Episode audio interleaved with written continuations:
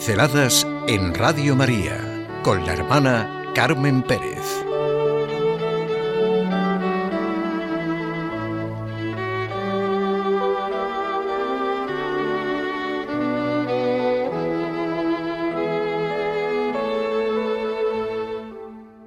Una gran mujer, Teresa de Jesús. Hay pocas leyendas sobre Santa Teresa. Con mayor o menor difusión o influjo serán apenas media docena. Una de ellas es la de su nombre, Teresa de Jesús. ¿Recuerdan? Un diálogo mantenido por ella con Jesús de Teresa en una de las escalinatas del monasterio de la Encarnación de Ávila. ¿Quién eres? le pregunta un niño con el que se encuentra, como he dicho, en las escaleras del monasterio de la Encarnación. Yo, Teresa de Jesús. Y Teresa que pregunta al niño, ¿y tú? Yo, Jesús de Teresa. Es delicioso. A pesar de su escaso o nulo fundamento histórico, el episodio preside el retablo de la iglesia del Carmen en La Coruña. O el diálogo mantenido entre ella y su señor, con ocasión de los atolladeros y dificultades que pasaron ella y su comitiva camino de la fundación de Burgos. Teresa se queja a su esposo y señor. Y él le explica, así trato yo a mis amigos. Y de nuevo ella le rebate, por eso tienes tan pocos. O su monólogo ante el Señor, que haya quien os sirva más y mejor, lo tolero, pero no que haya quien os ame más, no lo toleraré jamás. Y la última, la gráfica y repetida expresión de Teresa tras un banquete en tierras de la Mancha. Cuando perdid, perdid y cuando penitencia, penitencia.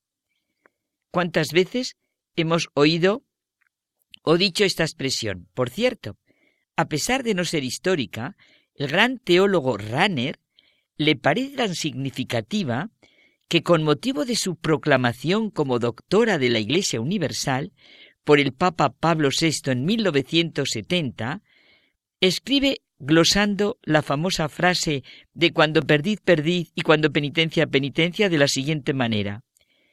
El hecho de que ella comprendiese, junto a la penitencia, también un buen estofado de perdiz, y que era increíblemente sagaz, organizadora y diplomática, aumenta para nosotros la simpatía de su mística.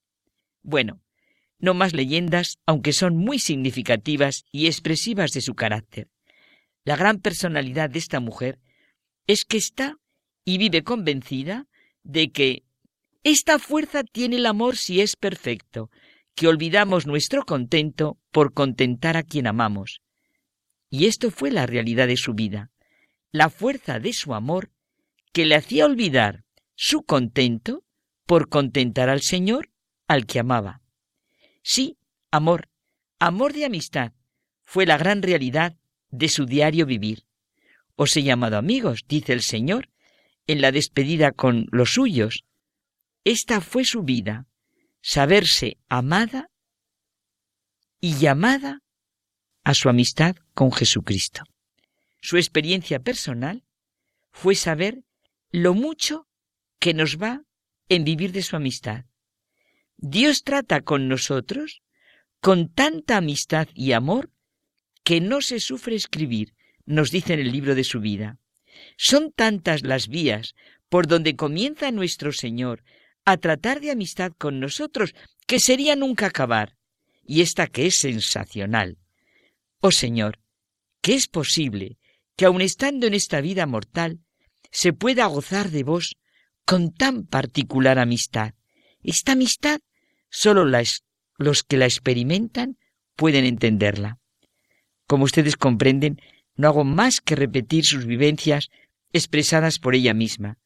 El Señor dijo que los que le siguen, los que se encuentran con Él, tienen el ciento por uno en esta vida. La vida eterna no es una vida futura. Por la caridad, por el amor, por nuestro trato de amistad con Dios, entramos ya desde aquí en la eternidad. Que bien sabía esto Teresa de Jesús.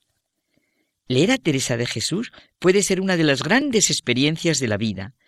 El amor es el centro de su psicología. Su afectividad es riquísima y en el relato de su vida, lo mismo que en la mayoría de sus escritos, la introspección tiene un papel determinante. Su historia es el paso del amor humano al amor divino. Basta seguir sus obras para comprobarlo. Teresa de Jesús se entusiasma con los grandes convertidos, la Magdalena, San Pablo, San Agustín, San Francisco de Asís. Claro, modelo sublime sobre todos, dice ella, la Virgen María, en quien ve el sumo ejemplar amoroso de la esposa de los cantares.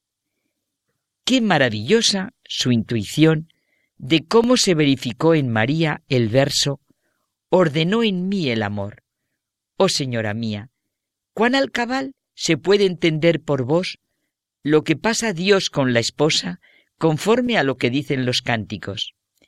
Ella sabe lo que es amar con verdad en cada momento, en cada circunstancia, y por eso lo que vale ante Dios es el amor. Es el gran examen en la vida y al final de nuestra vida, con su rica intuición femenina, nos dice que lo que se pasa con amor torna a soldarse, que no puede estar escondido el amor. Y desde luego, la cosa más pequeña, si va con amor, no tiene precio. El amor se prueba en las ocasiones y no en los rincones. Su vida es la experiencia de la amistad con Dios en la tierra que da seguridad, libertad, verdad, llena de paz y consuelo.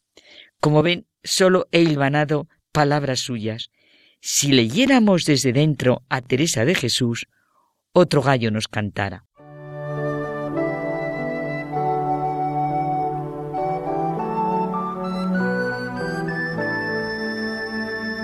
Pinceladas en Radio María con la hermana Carmen Pérez.